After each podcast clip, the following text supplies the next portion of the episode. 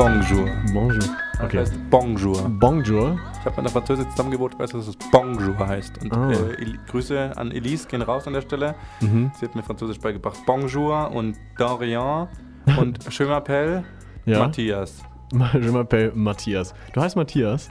Tatsächlich, ja. Krank. Ich kannte dich nur als Matze. Oh, wow. Nein, ich wusste schon, dass Matthias heißt. Alles, alles gut. Schön, Moritz. Richtig schön. Danke, das freut mich. Ja, herzlich willkommen hier bei der nächsten Folge von Elge vom See. Wir sind hier heute, beziehungsweise ich bin hier heute mit Matze Eckmann, unserem studentischen Vizepräsidenten. Caroline ist leider verhindert heute. Aber wir zwei Süßen können auch mal quatschen, dachte ich mir. Und wir quatschen heute darüber, was macht der studentische Vizepräsident? Wer ist er? Warum ist es relevant für mich, über ihn zu wissen? Das kann ja auch sein, kann ja, du bist eigentlich völlig irrelevant und erfüllst nichts. Also, das wollen wir heute herausfinden, wer du bist, was du machst, was du kannst und was 2020 so zu bieten hatte. Und ja, stell dich doch einfach mal nochmal vor, bitte. Ja, moin Moritz. Hi. Ich bin der Matze. Ich äh, freue mich unglaublich hier zu sein. Schön, dass ich die Einladung bekommen habe und die Chance bekommen habe, beim äh, letzten, bei der letzten Folge dieses Jahres, glaube ich, äh, dabei zu sein und ein bisschen was zu erzählen über mich. Ich bin Matze. Ich hoffe, die meisten kennen mich und wissen so ein bisschen, was der SVP macht, aber ich werde auch nicht müde, den Leuten zu erklären, was der SVP wirklich tut, weil ich glaube, da gibt es viele Sagen und ähm, ja, auch Gerüchte, was der SVP denn machen darf und was er nicht machen darf und das mal aufzuklären ist, glaube ich, nicht schlecht. Aber vielleicht sage ich erstmal, was ich im normalen Leben eigentlich mache. Ich bin äh, Häfler, geboren und aufgewachsen hier im wunderschönen Friedrichshafen. Deswegen sagt man dann Häfler als Eingeborener von Friedrichshafen. Wichtig, wichtig, merkt euch das. Sehr wichtig. Äh, die Schwaben werden da sonst immer ganz, äh, ganz schnell ähm, äh, bruddelig und äh, meckern dann. Ja, nee, aber man hört vielleicht, dass ich kein äh, Schwäbisch spreche, sondern eigentlich fast relativ gutes Hochdeutsch, würde ich mal behaupten. Ähm, Sagst ja. du einziger oder einzigster? Oh, das ist natürlich jetzt wieder gemeint. Ich sag äh, tatsächlich einzigste. Ich auch, weil ich erwische mich dabei immer wieder und ich krieg's einfach nicht raus. Also man, man kriegt viel Hate an der ZU dafür und man, man kriegt's einfach nicht raus. Also sind alle immer so, das ist das Einzige. Und dann denkst du, ja, cool, aber Das kenne ich, ja. Und mir gehen auch schlimm. viele andere Sachen immer noch durch. Also Mhm. so äh, Mucke Säckerle oder so. Ja. Das sagt man halt mal so als Schwabe. Da, Butterbrezel halt. da geht's nicht aus einem raus. Ha, ja? Aber im Groben und Ganzen kriegt man es hin. Ich sag auch gerne Moin. Und Du ähm, bist da ein diverser Typ einfach. Genau, ich bin ein sehr diverser Typ. Das Ähm, freut. Nee, ansonsten bin ich äh, Per-Student. Das wollte ich tatsächlich noch sagen. Ich bin 23 Jahre alt. Nächstes Jahr dann 24. Ach so, ich dachte studiere- 25, aber Nee, so alt bin ich noch nicht. nee, das war jetzt ein Gag, weil 23, 25, danke. Okay. Schneid mal raus. Nee, ich bin Per-Student eigentlich im jetzt fünften Semester und äh, dementsprechend, wenn ich dann mein nächstes halbes Jahr fertig gemacht habe, komme ich ins fünfte Semester Per. Ich glaube, das ist nämlich der erste Punkt, den viele Leute nicht wissen. Du pausierst als SVP für ein Jahr, richtig? Oh ja, das ist schon mal wichtig zu wissen. Genau, ich pausiere ein ganzes Jahr, nicht Mhm. ein Semester, sondern ein ganzes Jahr und zwar von Juni bis Juni ungefähr. Also praktisch wirklich so nicht ganz zwischen den Semestern, aber praktisch ähm, im Mai ist die Klausurenphase und dann wird es theoretisch in Hausarbeiten starten. Oder wenn man eben das Pech hat, SVP zu werden, dann startet man ins SVP-Leben, statt seine Hausarbeiten zu schreiben. Und du bist auch Festangestellter der Uni. Also du bist jetzt nicht äh, wie die studentischen SenatorInnen gewählt, sondern und du bist auch gewählt, aber dazu kommen wir gleich noch. Äh, aber du bist einfach fester, festangestellter Mitarbeiter der Uni. Ja, das Richtig, ist richtig. Ich okay. habe einen Arbeitsvertrag, da stehen offiziell auch 40 Stunden drin. Ähm, das Ding ist halt, man hat sehr flexible Arbeitszeiten. Mein einziger direkter Chef, könnte man so sagen, ist unser Präsident, der Herr Mühlhahn. Mhm. Und der genehmigt mir dementsprechend auch meinen Urlaub und äh, wacht sonst über meine Tätigkeiten. Aber ob ich jetzt diese 40 Stunden erfülle oder nicht, ist so eine andere Sache. Gerade sind es deutlich mehr, weil einfach viel zu tun ist. Und ich mache das sehr, sehr gerne. Und deswegen bin ich auch gerne bereit, ein bisschen mehr zu machen. Und man sieht ja auch, eine erste Woche, die schickt man nicht mit 40 Stunden irgendwie auf die Beine gestellt. Da muss man einfach ein bisschen mehr machen. Und dann gibt es hoffentlich irgendwann Phasen, die ich jetzt noch nicht gesehen habe und vielleicht auch Mhm. nicht mehr sehen werde, weil natürlich auch Corona dazu kam, wo es ein bisschen weniger ist, aber ich mache es auch verdammt gerne und deswegen bin ich auch gerne lange in der Uni und wenn nicht Corona ist, dann sieht man ja auch viele Leute auf dem Campus und schwätzt mit denen über das, was so los ist und ich soll ja eben auch die Meinung der Studierenden vertreten und das kann ich ja nur, wenn ich eben auch die Studierenden um mich habe, mit denen rede und das ist ja dann so ein bisschen auch eine fließende Grenze zwischen, was ist jetzt mein Job, Mhm. was ist die Arbeitszeit und was ist irgendwie auch einfach meine Kommilitoninnen, meine Kommilitonen, meine Freunde an der Uni treffen und eben auch zu wissen, was geht bei denen gerade so vor und wie kann ich deren Meinung im Präsidium auch eben adäquat vertreten überhaupt. Ich denke, das geht ja auch Hand in Hand, dieses Arbeiten, vor Ort sein, präsent sein. Und ist jetzt natürlich gerade schwierig. Kommst du da trotzdem noch gut in Kontakt? Bist du immer noch am, am Zahn der Zeit? Weißt du, was abgeht? Oder ist das gerade schwerer, weil fast niemand am Campus ist? Ich meine, jetzt ist gerade mehr geworden in der Klausurenphase vielleicht. Aber wie bleibst du da in Kontakt? Ja, gerade ist der Campus voller, man trifft wieder mehr Leute, das ist sehr schön, aber gerade zu Anfang war es natürlich super leer. Wir sind irgendwann auf Online umgestiegen wieder oder erst Hybrid und hin und Mhm. her. Da war es schwierig und klar, manchmal ist es auch einfach schwierig zu wissen, was will denn die gesamte Uni. Weil wenn jetzt irgendwas beschlossen wird oder im Präsidium diskutiert wird, was ja erstmal nicht öffentlich ist, woher soll ich denn wissen, was die Leute denken, bevor es öffentlich ist? Und äh, wie kriege ich denn auch die Meinung von allen da irgendwie mit rein? Ich tausche mich viel aus mit den studentischen Senatoren, was glaube ich nicht verkehrt ist, weil die noch ein bisschen näher dran sind. Die sind natürlich noch Studierende eben hm. und selber im, im Semester mittendrin. Ich bin so ein bisschen außerhalb eben, weil ich arbeite. Ich weiß nicht genau gerade, wie ist der Studierendenalltag wirklich in Corona-Zeiten, weil ich den so konkret noch nicht erlebt habe, außer natürlich im letzten Semester.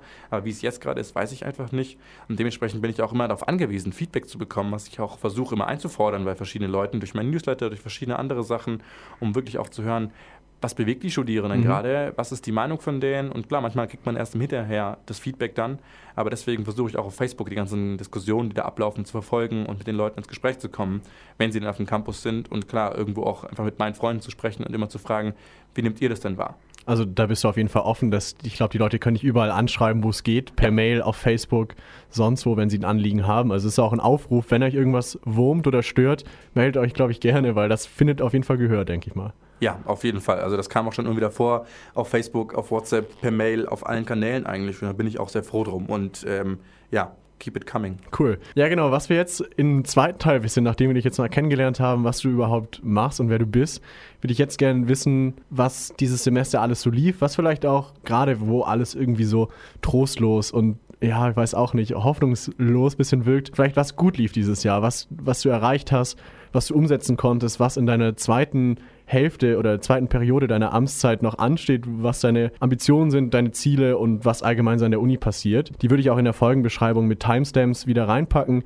Das heißt, wenn euch was nicht interessiert, könnt ihr direkt zum nächsten Punkt springen. Bleibt auf jeden Fall dran, denn am Ende geht es auch noch um die Finanzierung. Wird diese Uni weiter existieren? Das ist halt immer die heiße Frage. Schon seit mehreren Jahren immer wieder kommt das Thema auf. Das werden wir am Ende auch nochmal klären. Genau, da würde ich direkt einsteigen mit dem Zukunftsbüro, weil das ist ja aus dem Dornröschenschlaf Rework aufgewacht und ist jetzt wieder aktiv. Kannst du da kurz was erzählen dazu für uns? Klar, sehr, sehr gerne. Ja, ich bin super, super froh, dass es geklappt hat mit Rework oder beziehungsweise dieser Transformation auch ins Zukunftsbüro.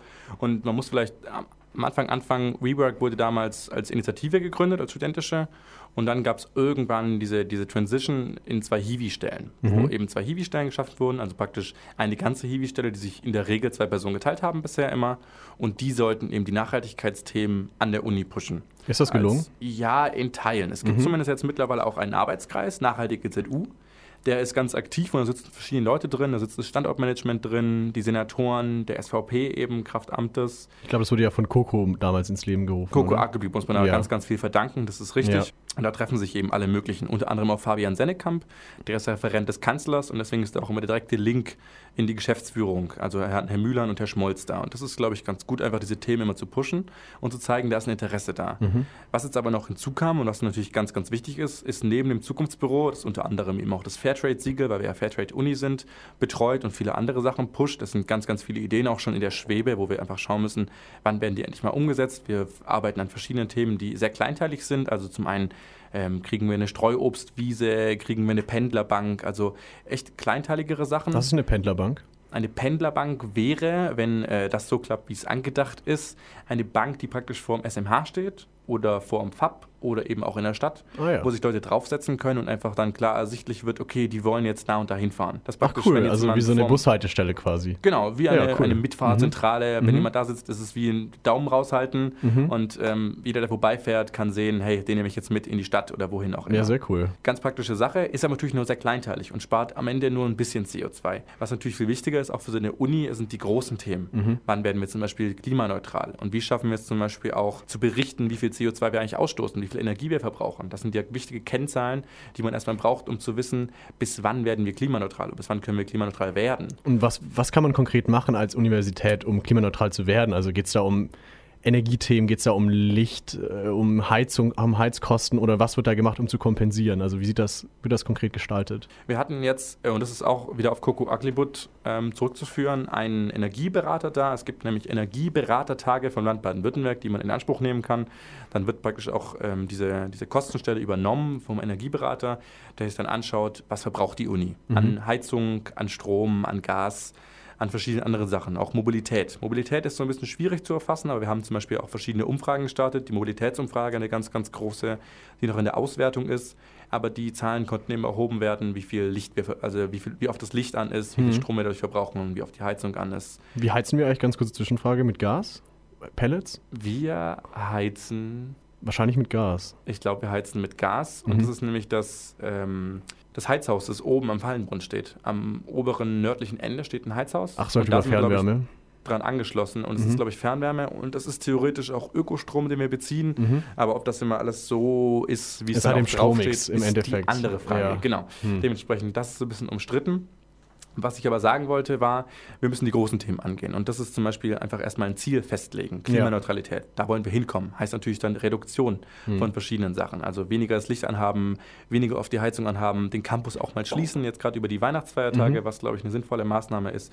Aber auch versuchen, das einfach noch kleinteiliger zu regulieren und nicht immer das Licht brennen zu lassen überall und vielleicht nach und nach LED-Lampen einbauen und so weiter. Das sind alles kleinteilige Maßnahmen, die Fenster zumachen und so weiter, den Müll trennen, kleinteilige Maßnahmen. Aber im Großen und Ganzen muss man sagen, wir wollen klimaneutral werden. Und das haben wir jetzt auch geschafft. Und zwar haben wir das geschafft, dadurch, dass die Hiwis, die das Zukunftsbüro leiten, eine Initiative ins Leben gerufen haben, die Initiative des Zukunftsbüros. Da haben wir jetzt 25 bis 30 Studierende, also wirklich aktive Studierende, die Bock haben auf das Thema und da Themen voranbringen. Und das hat einfach schon gezeigt, auch der Geschäftsführung und dem Präsidium, dass dieses Thema Nachhaltigkeit wirklich ein Interesse ist von Studierenden. Und zum anderen muss man auch sagen, wir leben in Zeiten von Fridays for Future und so weiter. Dieses Thema ist einfach omnipräsent. Hm. Und wenn man sich dagegen verwehrt, dann wird man ja fast schon ausgelacht mittlerweile. Deswegen, man muss so ein Thema setzen. Und die Stadt hat mittlerweile auch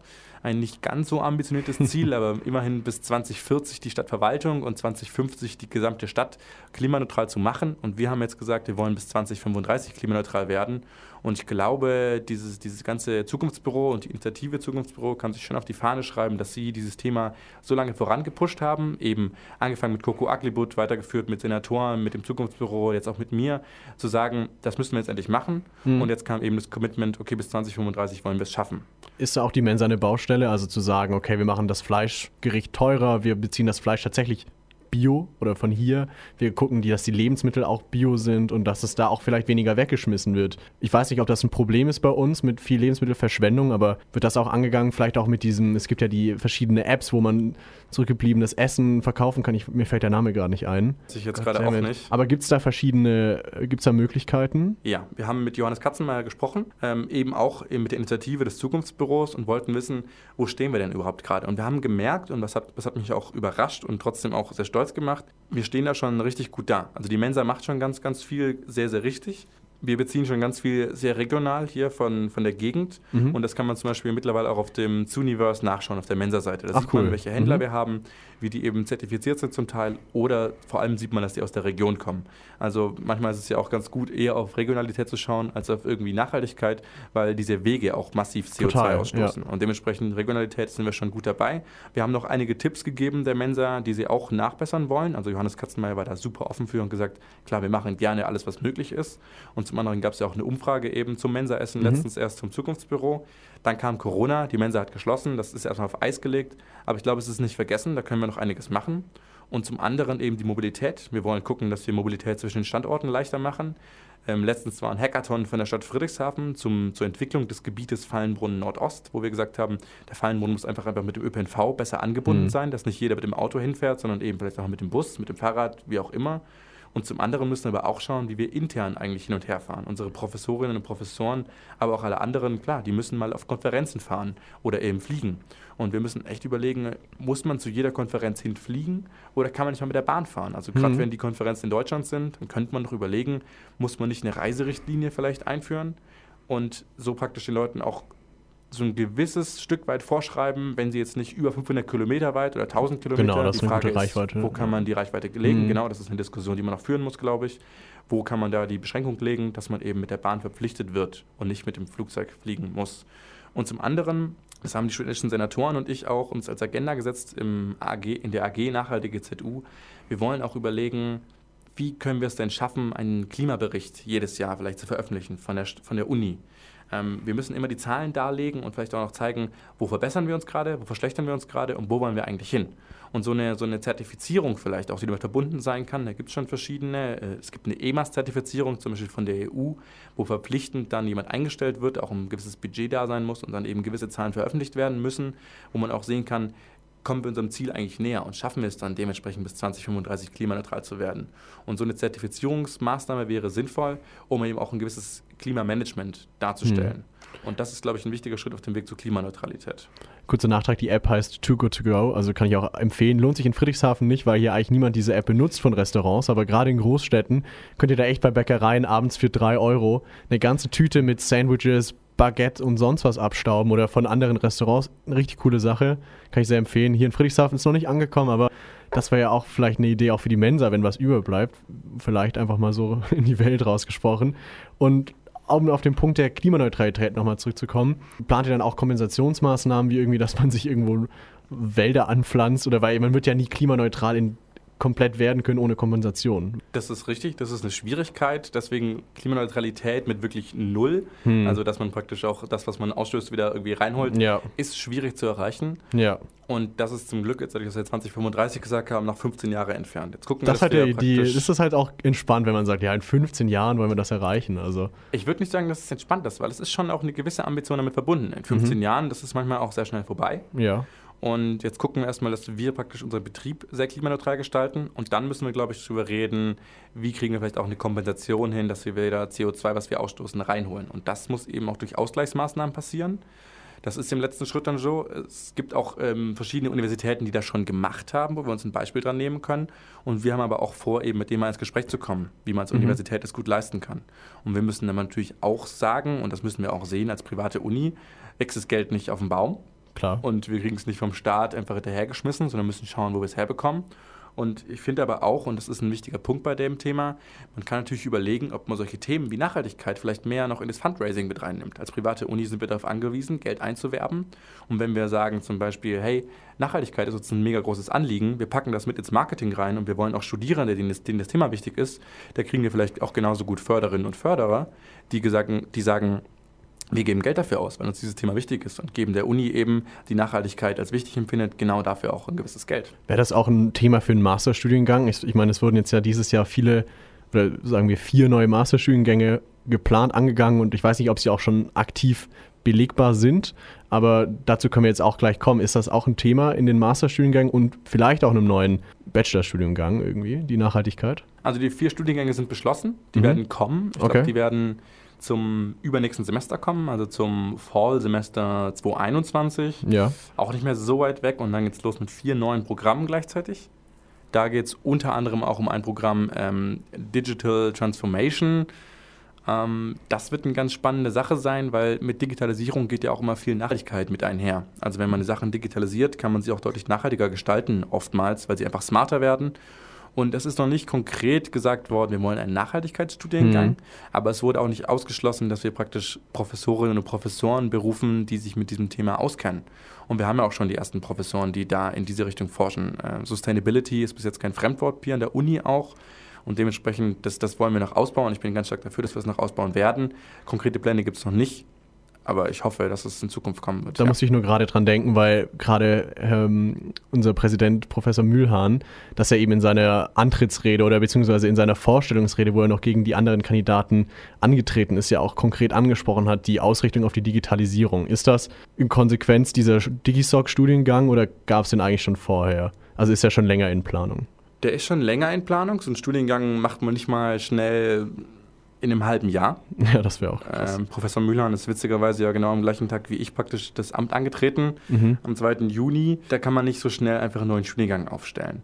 Das ist so ein bisschen eine längere Geschichte. Ich weiß nicht genau, ob ein, zwei Jahre sind, glaube ich, äh, realistisch. realistisch. für so eine ja. Studiengangsentwicklung. Und dann natürlich auch das Ganze implementieren und auch eine Mehrheit finden dafür im Senat. Sowas muss auch irgendwie abgestimmt werden und gewollt werden von der Uni und dann auch leistbar sein mit den mhm. Professorinnen und Professoren, die man vor Ort hat. Das haben wir jetzt aber zum Glück geschafft und ich glaube, das ist eine ganz gute Entwicklung. Aber natürlich will man vielleicht noch mehr in die Richtung gehen. Hm. Oder vielleicht ist so eine, eine andere Denke auch, man kann so einen Studiengang ja konzipieren und sagen, wir wollen in die Richtung gehen und am Ende die konkrete Ausgestaltung, welches Modul zum Beispiel da drin am Ende wirklich reinkommt und welches nicht, das hängt auch immer sehr davon ab, welche Professoren wir haben. Und wenn jetzt ein Professor Mühlheim hierher kommt und sagt, hey, die und die Entwürfe liegen auf dem Tisch, und ähm, die Detailplanung machen wir jetzt aber noch zusammen, dann hat er natürlich da auch einen Einfluss drauf, wie am Ende das Studiengang komplett konkret aussieht. Und das, das war, glaube ich, in dem Fall hier auch so, dass wir jetzt am Ende, klar, Studiengänge haben, die in Richtung Digitalisierung weisen, aber ich würde auch nicht ausschließen, dass wir in Zukunft vielleicht noch mehr in die Richtung gehen mhm. oder auch die bis jetzigen Studienprogramme, die wir haben, die ja natürlich zwischen Wirtschaft, Kultur und Politik stattfinden sollen, auch noch ein bisschen mehr digitalisieren werden. Weil ich mhm. glaube, in gerade diesen drei Bereichen, Wirtschaft, Politik und Kultur, werden eben die Themen der Digitalisierung auch immer, immer wichtiger, weil dieses Thema Digitalisierung ja praktisch überall aufgedrängt wird, weil das immer mehr äh, Relevanz gewinnt und dementsprechend muss das überall so ein bisschen Eingang finden. Und ich glaube, das wäre auch kein verkehrter Schritt, da unsere Studierenden auch ein bisschen mehr zu schulen in, in den Bereichen Digitalisierung. Wenn man jetzt, du hast gerade das Thema ProfessorInnen angesprochen und auch die knappe Ressource derer, äh, das ist natürlich das große leidige Thema, die Lehrstuhlbesetzung und auch die Berufung von Neuen das, da treten ja auch gerne mal Senatoren mit diesem Thema an, ich möchte Lehrstühle besetzen. Ist natürlich kein Ding, was man in einem, in einer Amtszeit macht. Das ist ja ein längerer Prozess. Also kannst du darüber ein bisschen berichten, wie es da läuft? Weil das ist ja auch mit dem nächsten leidigen Thema Reakkreditierung ähm, eine Riesenbaustelle, da die Lehrstelle zu besetzen. Kannst du da ein bisschen Licht ins Dunkel bringen und vielleicht sagen, wie es da aussieht? Ja, ich kann vielleicht ein bisschen aus dem Nähkästchen plaudern. Muss ich auch versuchen, mich zurückzuhalten, denke ich mal, weil Lehrstuhlbesetzungen sind ein sehr heikles Thema. Absolut. Da geht es immer um Namen und um Listen hm. und so weiter und das ist alles ein bisschen schwierig, da kann man nicht so viel drüber plaudern. Aber vielleicht kann ich generell darüber sprechen, dass natürlich so ein Lehrstuhlprozess aktuell zu lange braucht. Okay. Man redet von ein bis zwei Jahren, bis man ja. einen Lehrstuhl besetzt hat, also wenn man ihn ausschreibt. Und das ist ja ein riesengroßer Prozess und natürlich wäre es schön, das zu streamlinen. Aber als äh, Grüße an Laurenz Bramlage. Äh, Grüße gehen raus, ja. Aber als äh, Senator das umzusetzen, ist schwierig. Aber auch Total. als Uni das umzusetzen, ja. ist schwierig. Und auch diesen ganzen Prozess eben zu streamlinen, zu, zu beschleunigen, ist eine, ist eine große Aufgabe. Und Herr Mühlhahn weiß, dass es auf der Agenda steht, hm. aber aktuell stehen noch ganz viele andere Themen auf der Agenda. Und ähm, naja, 100 Baustellen kann man nicht gleichzeitig bauen. Total. Das ist einfach so. Deswegen muss man sich gerade ein bisschen priorisieren. Aber der Uni ist das bewusst. Das ist auch schon oft ein Problem gewesen. Und das Problem ist aber auch natürlich, und das muss man wissen, äh, die Wissenschaft an sich. Natürlich will jeder, der irgendwie einen Doktor macht oder einen Doktor macht und der Wissenschaft bleiben will, muss man vielleicht dazu sagen, später mal Professor werden. Weil dann hat man es geschafft. Dann hat man einen ziemlich sicheren Arbeitsplatz, glaube ich zumindest. Und, an ähm, staatlichen Universitäten. An staatlichen ich glaube, das ist auch der Attraktivitätsnachteil, der eine Privatuni nachgeht, nämlich die Unsicherheit, was Rentenansprüche und etc. angeht. Ist das auch eine Attraktivitätsfrage? Naja, wenn man jetzt aufs Geld abgesehen hat, dann ist das sicher ein Problem. Naja, aber es ist auch eine Sicherheitsfrage, oder? Es ist auch eine Sicherheitsfrage, das stimmt schon. Aber wenn man an einer privaten Uni ist und da einen guten Vertrag bekommt, dann hat man natürlich zum einen trotzdem ein, glaube ich, nicht unerhebliches Gehalt. Das muss man einfach sehen. Klar, man hat äh, keinen Beamtenstatus und dementsprechend auch keinen Pensions Pensionsanspruch aber dennoch irgendwie die Möglichkeit zu forschen und das zu machen, was man möchte. Und vielleicht auch ein Stück weit mehr Freiheiten, mhm. weil man nicht ähm, gebunden ist eben an das Ganze, was die Uni einem vorgibt, sondern hier natürlich in der privaten Uni, wie wir es sind, ein bisschen freigeistig unterwegs sein kann und sich eben bewegen kann zwischen unseren drei Hauptthemen und zukünftig hoffentlich noch der Digitalisierung dazu. Mhm. Also da hat man natürlich auch ähm, Vorteile dadurch. Um aber zurückzukommen auf das Thema Lehrstuhlbesetzung. Mhm. Das Problem ist halt, man muss immer eine riesengroße Kommission besetzen mit verschiedenen Akteurinnen der Uni. Die müssen dann einen Text schreiben, wie eigentlich die Professur oder der Lehrstuhl in Zukunft besetzt werden soll. Da muss man sich also einigen auf den Ausschreibungstext. Da muss man das Ganze ausschreiben. Dann bewerben sich zigtausend Leute auf so einen Lehrstuhlposten, weil die, wie gesagt, sehr Ach, begehrt sind. Tatsächlich. Das bewerben sich wirklich viele Leute drauf. Okay, das ist aber gut zu hören. Also. Dann, muss man, dann muss man natürlich sichten, mhm. wer von den Bewerberinnen, Bewerbern ist da der geeignetste. Und das muss man wiederum auch ähm, kategorisieren nach verschiedenen Bereichen. Wie viel Forschungsoutput hat er bisher gehabt? Welche Reputation hat er? Wie alt ist er denn? Welches, welchen Themenbereich kann der denn überhaupt bespielen? Was könnte der bei uns an der Uni dann konkret machen? Mhm. Also ganz, ganz viele Faktoren spielen da mit rein. Sicher auch Diversität natürlich, weil bis jetzt, klar, wie überall in ganz vielen anderen Berufsfeldern haben wir natürlich mehr Männer als Frauen. Frauen. Natürlich wäre es auch schön, da so ein bisschen die Parität hinzubekommen und auch mehr Frauen zu pushen. Und äh, das alles am Ende ist natürlich dann ein sehr großer Prozess, das alles zu sichten. Dann muss man eine Liste erstellen, also ein Mhm. Ranking praktisch. Ja. Wen hätte man am liebsten, wen hätte man am zweitliebsten, bis halt Platz, Wen kriegt man tatsächlich? wie viel auch immer, genau. Ja. Ähm, verschiedene Gehaltsvorstellungen spielen Mhm. da auch mit rein und das ist nämlich das Spannende. Sobald diese Liste dann beschlossen ist, was durch den Senat passiert, muss man verhandeln über diese Liste. Und dann trifft man sich mit dem Platz 1 und redet mit dem, na, können Sie sich vorstellen, bei uns an die Uni zu kommen? Wie viele Lehrstunden wollen Sie dann machen oder was wollen Sie anbieten? Und was stellen Sie sich denn auch finanziell vielleicht vor? Also es ist ein großes Vor und Zurück, ein, ein, ein Schachspiel fast. Genau, ganz Ja. genau. Und ähm, man muss natürlich ein gutes Angebot machen können. Hm. Und es ist aber nie ausgeschlossen, dass sich so ein, eine Bewerberin, ein Bewerber auch woanders noch bewirbt. Und wenn dementsprechend dann vielleicht noch ein Ruf kommt von einer Uni aus der Heimatstadt oder von wo auch immer, dann überlegt man sich natürlich zweimal, kommt man jetzt hier an den Bodensee, auch wenn der sehr schön ist, oder bleibt man vielleicht in der Heimat. Und dementsprechend ist es ein langes Hin und Her und kann sich dementsprechend sehr, sehr lange ziehen. Wie gesagt, bis zu zwei Jahre. Und manchmal ist man dann eben doch erst nur bei Platz drei, vier, fünf angelangt und bekommt halt nicht den allerbesten, den man sich Hm. ausgeguckt hatte. Ich glaube, das wäre auch nochmal ein Aufruf an die Studierenden. Auch nämlich diese Lehrstuhlbesetzungskommissionen sind nämlich auch zum Teil von Studierenden besetzt. Und das ist auch spannend, da mal dabei zu sein, den Prozess zu begleiten, die KandidatInnen kennenzulernen. Und das wäre auch ein Aufruf, vielleicht da zu engagieren. Kann man sich, bei wem kann man sich da konkret melden? Ist das in der Programmschaft oder? Das wird immer ausgeschrieben. Ich Okay. meine sogar von den äh, Senatorinnen oder Senatoren Mhm. oder von den Programmschaften. Das ist richtig, weil natürlich auch äh, spezifisch die Studierenden gesucht werden für die jeweiligen Kommissionen. Aber das wird immer ausgeschrieben, weil immer ein Studierender dabei ist und ja, macht den Prozess gerne mit. Ähm, das ist, glaube ich, eine Erfahrung, wo man echt viel lernen kann, aber eben auch sieht, wie läuft Wissenschaft eigentlich. Mhm. Und klar, am Ende kann man mitentscheiden, vielleicht sogar, welche Professorin, welcher Professor am Ende bei uns hier unterrichten wird. Ja, und auch einfach mal zu sehen, was das für Entscheidungsprozesse sind, was da im Hintergrund läuft, weil das ist doch spannend einfach, was hinter den Kulissen hier abgeht an der ZU. Und wo wir jetzt gerade beim Thema Engagement sind, komme ich auch gerade zu deinem nächsten Punkt, nämlich du wolltest zum Thema Engagement unter den Studierenden nochmal was loswerden. Genau, ähm, natürlich erstmal vielen, vielen Dank für das vergangene Semester. Ich glaube, wir haben, obwohl wir durch Corona echt gebeutelt sind und echt Schwierigkeiten hatten mit Online-Lehre, mit Hybridlehre, sehr engagierte Studierende und in vielen verschiedenen Bereichen. Sei es ähm, die Professorinnen und Professoren vielleicht mal ein bisschen in die richtige Richtung zu weisen, wie Big Blue Button funktioniert oder wie auch Zoom funktioniert oder vieles andere. Wir haben aber auch super engagierte Senatorinnen und Senatoren, ähm, mit denen ich gut zusammengearbeitet habe, wo wir, glaube ich, auch die Corona-Krise hoffentlich bestmöglich hinbekommen haben und hier eben das ganze Semester trotzdem gut bewältigen konnten und auch weiterhin daran arbeiten, dass es für Studierenden immer noch angenehm ist und immer noch studierbar.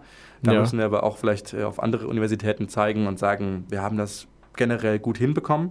Das ist nämlich auch mein Eindruck. Also ich glaube, es ist hier, klar werden kritische Stimmen laut zum Thema Hybridlehre. Das war ein bisschen ein Flop, würde ich jetzt einfach mal sagen. Also es war okay, aber es hat schon zu Hause, wenn man nicht vor Ort war, war es schon schwierig, der Diskussion zu folgen oder auch sich zu beteiligen. Das ist natürlich dem Format geschuldet. Ich glaube, das hat nirgends funktioniert, egal bei welcher Veranstaltung, auch außerhalb des universitären Kontexts. Aber doch muss man sagen, immerhin hatten wir weiterhin Lehre. Wir hatten weiter Online-Lehre. Ich habe es von, von Freunden an staatlichen Unis gehört. Da werden einfach PDFs und Slides zugeschickt und gesagt, ja, hier, macht mal, die Studienzeit verlängert sich, die Klausuren werden um drei Monate verschoben, etc., etc. Und da muss ich sagen, bin ich doch sehr dankbar, dass eigentlich alles im, so weit ist in dieser neuen Normalität geregelt ablaufen konnte, geregelt abgelaufen ist.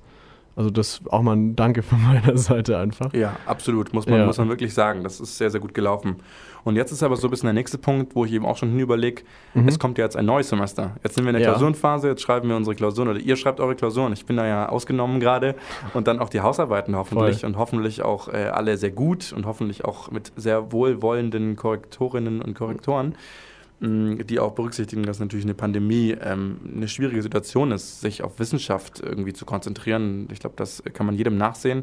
Zum anderen aber eben, es kommt ein neues Semester und wir brauchen Ja. wieder neue, gute Leute, die sich engagieren und auch in der Pandemie engagieren. Geht's weiter, ne? Wir haben ganz viele Initiativen, Ja. die, glaube ich, wieder mehr Leute brauchen, die, die gute Leute brauchen, die, die Bock haben, was zu machen und vielleicht auch natürlich in der schwierigen Zeit trotzdem mutig sind und sagen, ich will trotzdem was machen und trotzdem was verändern, auch wenn es vielleicht nicht in Präsenz gerade möglich ist. Aber wir brauchen eben engagierte Leute, für viele Initiativen und wir haben viele Initiativen und wir schreiben uns immer auf die Fahne, wir sind so eine coole Uni, so eine vielfältige Uni mit so viel Engagement und das müssen wir echt wieder vermehrt aufleben lassen, trotz, trotz Pandemie. Und vor allem haben wir auch eine Student Lounge, die bald Wahlen hat, natürlich mit dem ungünstigen Termin jetzt am 28.12., so zwischen, zwischen oh, den Jahren. Das ist ungünstig. Das ist wirklich ungünstig gelaufen jetzt am Ende, aber so ist der Termin nun mal jetzt mhm. und äh, da wäre es trotzdem gut, wenn eben viele kommen zur Vollversammlung, die online stattfindet. Also man kann sich ja mal mit vollgefressenem Bauch nach dem Weihnachtsabend dann hinsetzen, mal kurz seinen Laptop auf seinen Bauch parken, eine Stunde lang und da mit abstimmen und schauen. Und oder kandidieren. Und oder kandidieren. Das ist natürlich Das vor allem. Wir brauchen Leute, die heiß sind darauf, weil die Student Lounge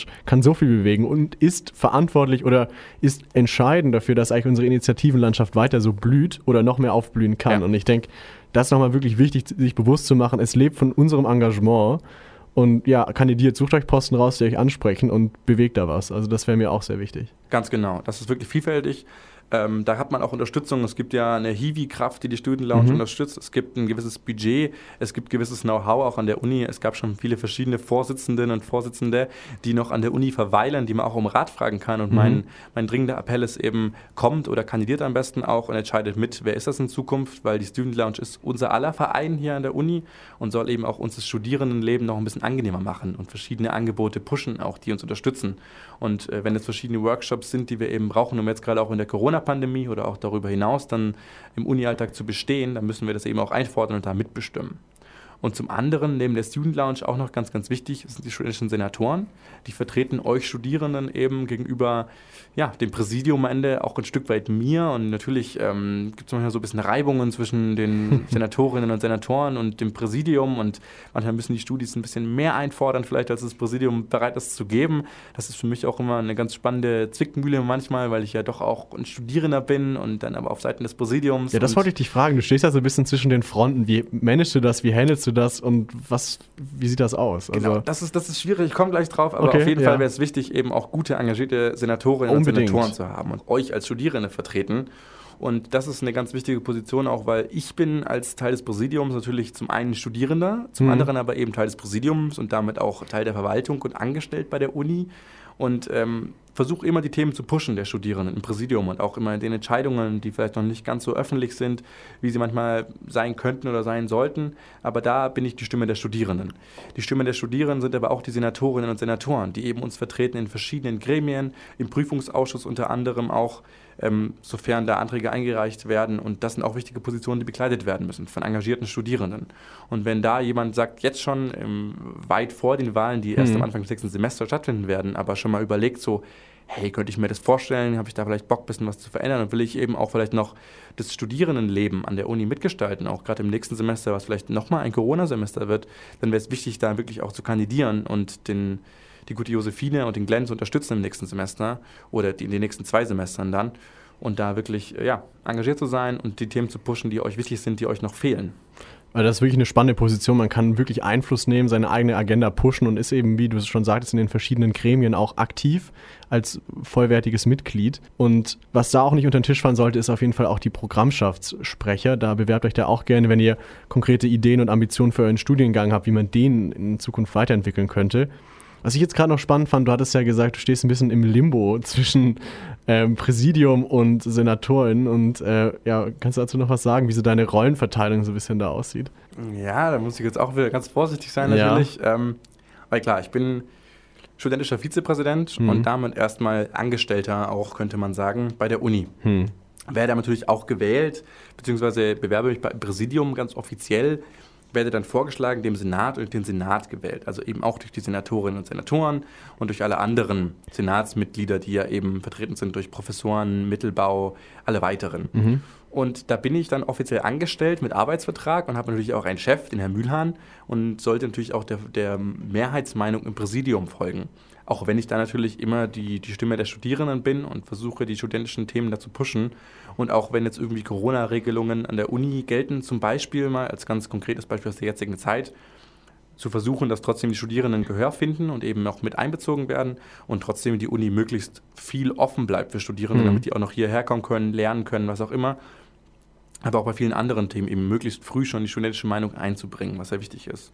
Und zum anderen gibt es natürlich auch Entscheidungen von der Uni, wo ich vielleicht mal überstimmt werde im Präsidium, weil ich halt einfach, ähm, ja, der studentische Vizepräsident bin und die anderen meinen, ähm, da stimmen wir jetzt aber mal, mal gegen mich oder ich bin halt einfach nicht äh, so überzeugend mit meinen Argumenten, dass da die Mehrheitsmeinung gefunden wird, so wie ich mir das vorstelle.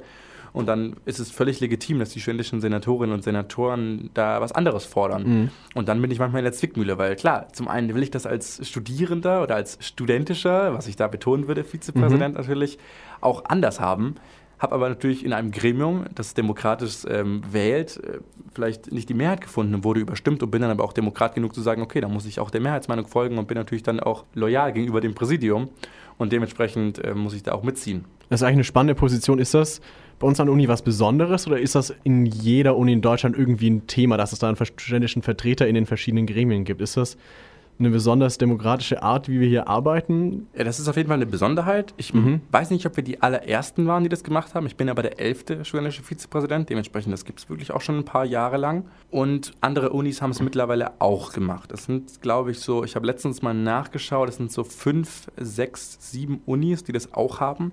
Aber wir sind auch ein bisschen anders aufgebaut. Wir ja, haben zwar einen Senat, wir haben aber kein Studierendenparlament oder so. Und da sind eben auch nicht die Parteien vertreten und dementsprechend auch die Vertreterinnen und Vertreter, die die Studierenden dann da wählen und die wirklich so Hochschulpolitik machen. Bei uns läuft es ein bisschen anders, aber da stehen wir wirklich dann dementsprechend so ein bisschen alleine da und auch die Befugnisse von so einem studentischen Vizepräsidenten eben auch im Präsidium dabei zu sein, wirklich auch so Personalfragen mitentscheiden zu können oder strategische Ausrichtungen der Uni, eben neue Studiengänge und so weiter, das ist nicht so weit verbreitet. Und das können wir natürlich noch in Zukunft ausbauen, hm. weil eben auch gerade die Entscheidungen, die sehr früh getroffen werden, die meistens dann nicht öffentlich getroffen werden, auch die Perspektive der Studierenden brauchen, weil die ja doch einen Großteil der Universität ausmachen und auch die Universität bereichern und zu dem machen, was sie ist. Und ich vertrete ja. Und auch der Grund sind, warum es die Universität überhaupt gibt. Auch der Grund, warum es eine Uni gibt, natürlich, klar. Ja. Äh, Lehre und Forschung gehen immer einher. Wir leben nach dem Humboldtschen Bildungsideal, wo eben mhm. das zusammengehört. Und dementsprechend braucht es auch Studierende. Und die vertrete ich ja da eben. Und das sind bei uns nun mal fast 1000 an der Zahl. Dementsprechend die Meinung von denen muss man berücksichtigen. Und die muss man auch schon früh berücksichtigen, bevor man die Meinungen dann praktisch dem Senat noch zuschiebt und dann sagt, was meint der Senat denn dazu? Ja, wir hatten es am Anfang ja auch schon angeteasert. Es geht um die Zukunft und die, die Finanzierung, weil das ist ja so ein Urgespenst der ZU. Also es geistert immer wieder durch. Wir sind ja abhängig von äh, Förderern, von, von Drittmittelspendern und da ist jetzt die große Frage, geht's weiter oder nicht? Und das geisterte so die letzten Tage, hörte man das links und rechts in der Mensa und ich weiß, du kannst das nicht wirklich kommentieren, aber kriegen wir unseren Abschluss? Wahrscheinlich ja, auf jeden Fall.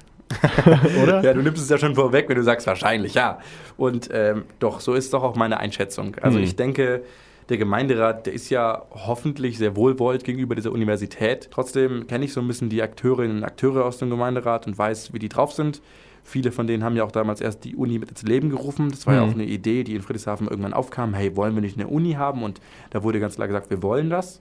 Und 2018, als schon mal die Frage war, wollen wir die Grundfinanzierung der Uni erhöhen, wurde ja schon damals positiv bestimmt, dass man sagt, wir stellen der Universität 2 Millionen in Aussicht, also Erhöhung der Grundfinanzierung von 6 auf 8 Millionen wenn sie gewisse Auflagen auch erfüllt. Weil zum einen, klar, wir müssen unser Promotionsrecht halten. Die Reakkreditierung ist ein wichtiges Thema, dass wir Uni bleiben können und nach wie vor Leute ausbilden können hier dementsprechend. Und zum anderen wollen wir aber auch natürlich ein bisschen was liefern. Wir machen jetzt vier neue Studiengänge, was echt ein, ein großartiges Zeichen ist, glaube ich.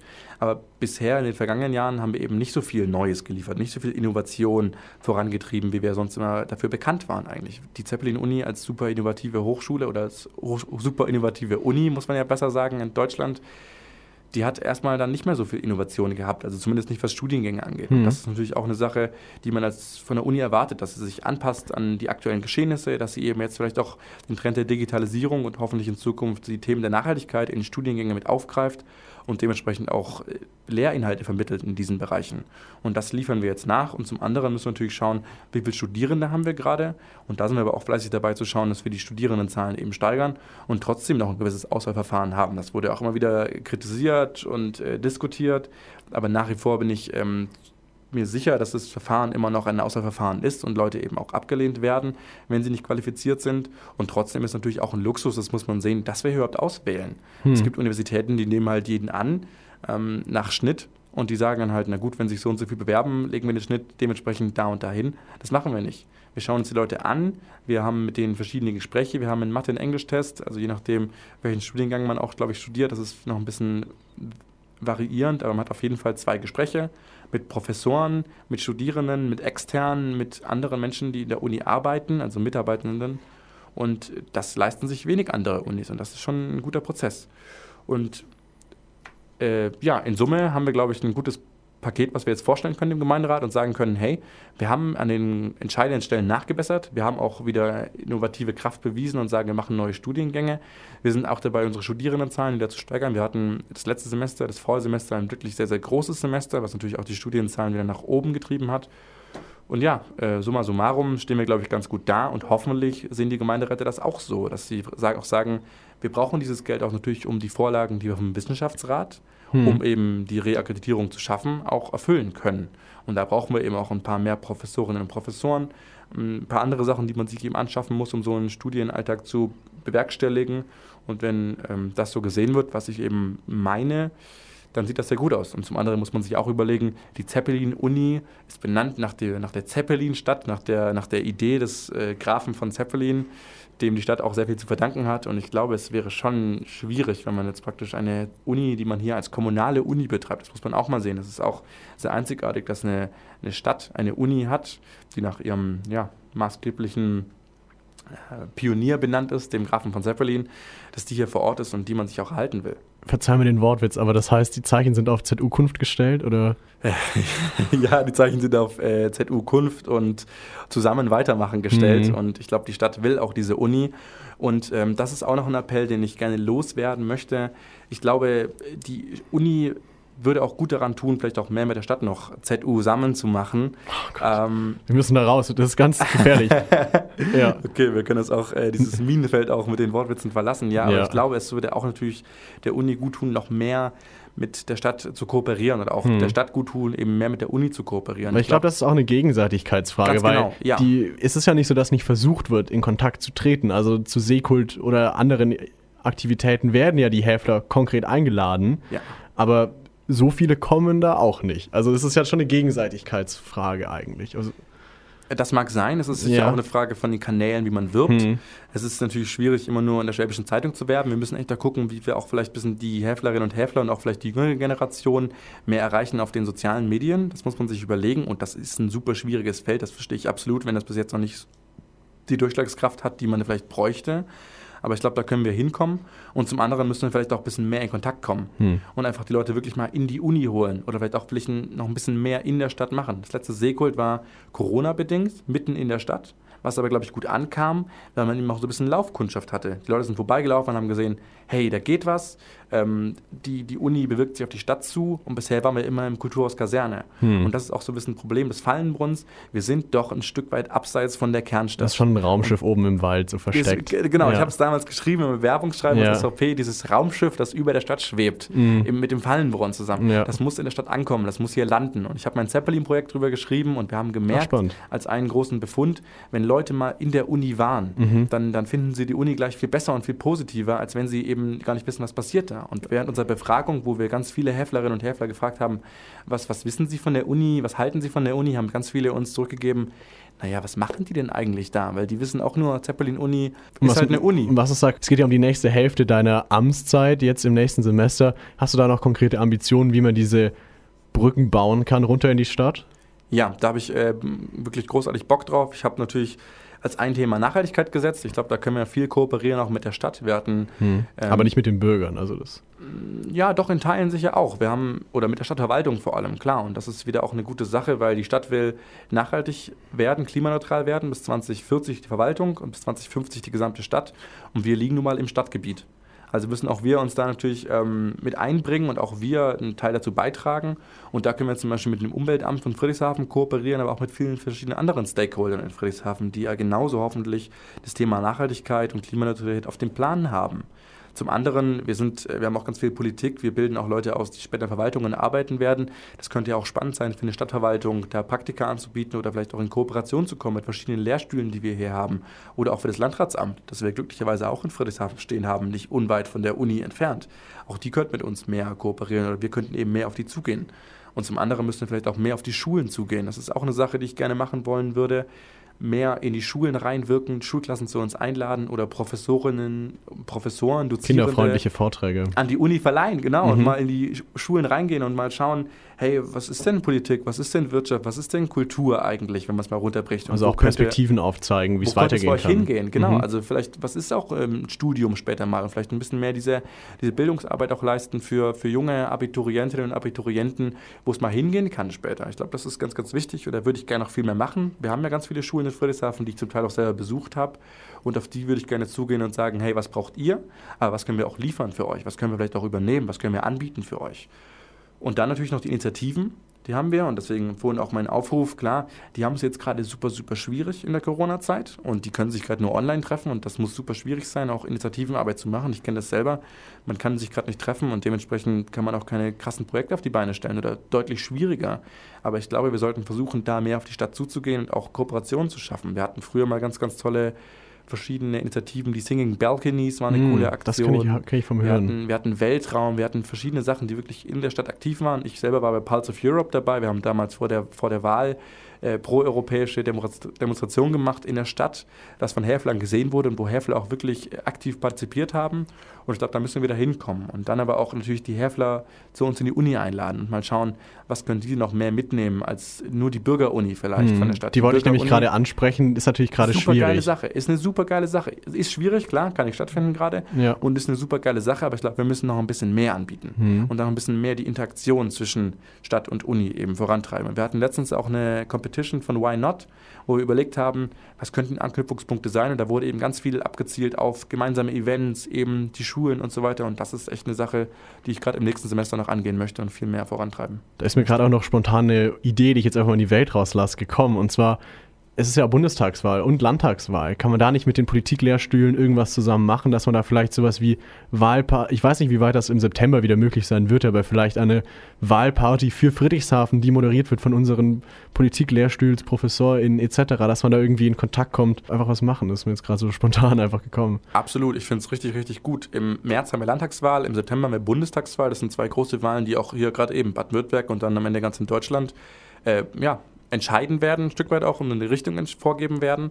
Da können wir richtig viel machen. Und der CIP hatte letztens eine Diskussion eben mit äh, Politikprofessoren, die gesprochen haben über die US-Wahlen kurz mhm. vorher. Und dann war ja auch geplant, eine Wahlnacht zu machen. Klar, Corona-bedingt ist das Ganze ausgefallen, aber sowas kann man machen. Und auch bei der letzten Bundestagswahl gab es eben schon sowas. Es gab zum Beispiel eine Elefantenrunde mit den ganzen Bundestagskandidatinnen und Kandidaten hier in der Uni. Und das können wir wieder machen. Das können wir zum einen bei der Landtagswahl machen, das können wir bei der Bundestagswahl machen und dann aber eben auch vielleicht mal die Konfrontation oder auch Moderation durch unsere ganzen Professorinnen und Professoren, die sich mit Politik auskennen und mal schauen, ja, ist das überhaupt das Richtige, was die mhm. da so fordern teilweise oder äh, wo kann man denn noch ansetzen? Und natürlich auch klar, ähm, die sich ein bisschen bashen lassen und den Studierenden auch natürlich, die hier wahlberechtigt sind, zeigen, hey, wer sind denn eure Kandidaten, die hier vielleicht antreten und wen davon äh, kann man denn wählen? Ja, weil ihr könnt hier nämlich alle in, bei der Landtagswahl auch partizipieren, wenn ihr hier euren Wohnsitz angemeldet habt. Ganz genau, was natürlich auch immer eine gute Sache ist, um ja. nicht in Stress zu kommen mit dem Einwohnermeldeamt ja. wegen Zweitwohnsteuer. Kurzer Hinweis. Äh, Zweitwohnsitz, ja. ja, wichtige Sache. Ja, cool. Das klingt doch spannend. Hast du noch irgendwie ein Schlussplädoyer vielleicht für uns und dann würden wir euch auch entlassen. Ja, ich äh, habe, glaube ich, schon super viel geredet und ich hoffe, Absolut. dass ein bisschen äh, ja. klar geworden ist, auch was ich so mache. Nee, war sehr spannend. Ansonsten schreibe ich ja meinen Newsletter und versuche immer so ein bisschen zu berichten, was, was, was mache ich eigentlich. Aber ich habe vorhin auch gesagt, manchmal ist es ein bisschen schwierig zu, zu wissen, was denken denn die Studierenden. Mhm. Und die Studierenden kann man ja auch gar nicht sagen. Wir sind ja keine homogene Masse, sondern super heterogen und jeder hat seine eigene Meinung. Und das ist immer gut für mich, so ein bisschen Feedback zu bekommen. Natürlich zu meiner Arbeit. Man sieht die vielleicht ein bisschen im Newsletter, aber auch sonst mal. Ich ähm, laufe durch die Uni, ich habe hier mein Büro und freue mich über Feedback und Anregungen und will auch ganz, ganz viel angehen.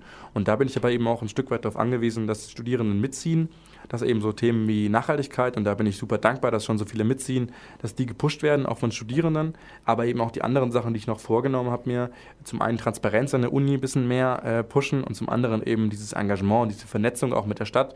Das muss auch von Studierenden kommen. Also natürlich auch von Häflerinnen und Häflern, absolut, hm. aber auch von Studierenden. Und da bräuchte ich noch Support. Da werde ich hoffentlich noch in Zukunft konkreter, aber auch wenn ihr konkrete Vorschläge mhm. habt, wo ich vielleicht schon was umsetzen kann, dann, dann mache ich das sehr, sehr gerne. Und es gibt eben auch bei mir personelle Unterstützung. Es gibt auch ein gewisses Budget, was eben auch für studentische Projekte da ist. Und das kann man gerne, gerne nutzen. Und deswegen kommt gerne auf mich zu und ich unterstütze da, wo ich kann und freue mich auch über Feedback und konstruktive Anregungen von euch. Ja, vielen Dank. Was mir gerade noch einfällt, nochmal, leider müssen wir nochmal reinsteigen. Oh. Ähm, was mir noch einfällt, ist die Frage von Transparenz. Du hast sie ja gerade angesprochen. Könnte man da auch mal nicht mal eine Veranstaltung lancieren zum Thema Hochschulpolitik? Weil wir haben ja hier mehrere Ebenen, wie du schon angesprochen hast, den Senat, wir haben verschiedene, wir haben Teaching Council etc., wir haben den Mittelbau. Was heißt das? Was ist das? Also das fände ich spannend, nochmal weiß nicht, ob es in der Einführungswoche sinnvoll wäre, weil da ist eh schon Überfrachtung, total Überfrachtung, aber und ob auch überhaupt das Interesse da wäre. Aber so eine Veranstaltung in der Richtung oder dass man irgendwie mal so ein nettes Handbuch oder so macht, was ist Hochschulpolitik, was könnt ihr bewegen, weil das ist irgendwie ein bisschen undurchsichtig, meiner Meinung nach. Ja, nee, ist, äh, ist eine gute Vorstellung. Ähm, erst die Woche ist natürlich ähm, Leute mit Alkohol und Informationen ähm, abfüllen. Das geht nicht gut. Das ist ganz, ganz wichtig. das ist manchmal auch schwierig und das ist ja. sicher manchmal Overload. Ja. Ich habe aber tatsächlich bei der letzten Einführungswoche eine Veranstaltung gemacht, wo eben die Senatoren mhm. ähm, Julius Ostermann und Martin Haas eben sich Zeit genommen haben und den Studis mal erklärt haben, wo kann man sich denn überall beteiligen. Eben, Ach, spannend, das denn, kann ich nicht. Was sind denn okay. Lehrstuhlbesetzungen? Was mhm. macht ein Senat? Was machen ja. die Programmschaftssprecherinnen und Sprecher? Was machen die Senatoren, was macht der SVP. Das ist alles wichtig, das muss man wissen, damit man überhaupt auch partizipieren kann. Und das will ich auch äh, durchführen, dass es eben so nach und nach dann eben auch den Leuten klar wird. Und äh, sicherlich kann man noch mehr machen. Es gibt auch eine Broschüre zum Hochschul, der Hochschulflyer für Hochschulpolitik, glaube ich. Ähm, das ist eine wichtige Sache, den liest aber sicher auch nicht jeder oder hat noch nicht sicher nicht jeder gesehen den muss man ein bisschen mehr verbreiten. Und zum anderen, das ist richtig, äh, auch ich als SVP musste am Anfang erstmal lernen, was ist denn dieses ganze Wissenschaftsgedöns da hm. faktisch, was da so abgeht in der Uni? Wie wird man denn Professor, was ich vorhin erzählt habe? Das wusste ich davor auch nicht so konkret. Und ich habe tatsächlich auch mal überlegt, zusammen mit wissenschaftlichen Mitarbeiterinnen und Mitarbeitern, wie kann man sowas denn vielleicht anbieten in Zukunft, um das den Studierenden näher zu bringen. Also vielleicht auch, wenn die sich überlegen, später mal in die Wissenschaft zu gehen, muss man ja wissen, wie kommt man da überhaupt hin? Ja. Und da vielleicht irgendwas anzubieten, eine, eine Vortragsreihe oder Wege eine Diskussionsreihe. Ja. Genau, und das mal zu machen eben. Und in Kombination von vielleicht, ja, Dozierenden, von Studierenden, die so ein bisschen auch äh, spielerisch dis diskutieren, wie kommt man da hin. Und da habe ich mir schon überlegt, so eine Veranstaltungsreihe zu machen im nächsten Semester. Sehr cool, ja. Die Frage ist wieder, was macht Corona bis dahin? Mhm. Und äh, natürlich, mit welchen Personen kann man das gut zusammen machen? Und wird es angenommen? Das wäre ja auch spannend. Und wird es angenommen, aber ich hätte Bock drauf, das zu machen. Sehr und cool. ja, es ist noch nicht konkret, leider. Ja. Aber ich äh, werde es gerne konkretisieren und dann nochmal bewerben. Und äh, ja, wenn da auch nochmal Anregungen oder Rückfragen sind, kommt immer gerne auf mich zu. Transparenz ist ganz, ganz wichtig und ich versuche das vorzuleben. Und dementsprechend, ja, bin ich auch offen für alle Vorschläge. Ja, danke, Matze oder Matthias, wie auch immer. Matze, Matze völlig, sagt Matze ja. zu ihm. Spreche ihn auch so an in der Uni. Gerne, sagt Hallo. Gerne. Ja, danke, dass du uns besucht hast hier. Komm gerne mal wieder vorbei. Es hat riesengroßen Spaß gemacht. Ich komme sehr, sehr gerne wieder. Ja, gib uns ein Update, wie es gelaufen ist. Gerne, gerne. Ich mache ja. das absolut. Wenn ihr mich hier wieder einladet, Moritz, es war einfach schön und ich komme immer wieder gerne her. Ich freue mich auf mehr Namenswitze. Das hat mir diese Folge ein bisschen gefehlt. Fand ich jetzt nicht so schön, aber anyways, danke, dass ihr zugehört habt. Danke, dass ihr ein bisschen durchgehalten habt. Wir sehen uns wahrscheinlich erst nächstes Jahr wieder, im nächsten Semester oder in der Hausarbeitsphase. Geben euch ein kleines Leidensupdate, Caroline und ich, wie es so läuft oder wie es nicht so läuft. Und ja, bis dahin haltet noch gut durch die restlichen Wochen der Klausurenphase und ja, bleibt gesund und bis bald. Ciao, ciao.